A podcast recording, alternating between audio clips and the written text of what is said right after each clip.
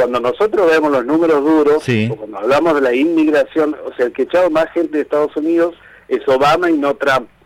O sea, Trump tiene un discurso muy fuerte del que hace obviamente uno de los fuertes de su política, pero en la realidad no ha pasado absolutamente nada de lo que se dice, como tampoco ha pasado, digamos, esto de, echar a todas las empresas chinas y demás, porque de hecho Estados Unidos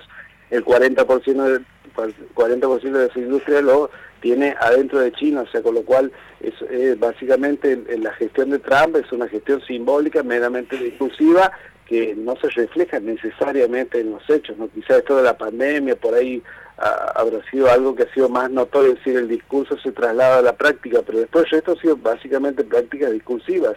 Entonces, eh, si vemos que Trump no, no, o sea, no ha hecho guerras, eh, salvo algún incidente que ha habido en Siria, en, en, el caso de Irán, o su política respecto a Medio Oriente, porque recordemos que tiene socios a Israel y a Arabia Saudita,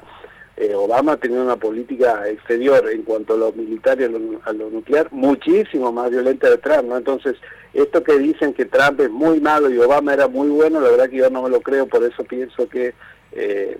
quizás no sea tan así como nosotros lo percibimos desde esta parte de Occidente, o que es lo que nos cuentan los medios de comunicación, que eligen este tipo de demonios para meter a otros liberales, eh, como decía, otros liberales progresistas que sonríen, que son buenos en los modos y en las formas, pero que básicamente aplican las mismas políticas económicas o, financieras. Ese es el caso de Biden.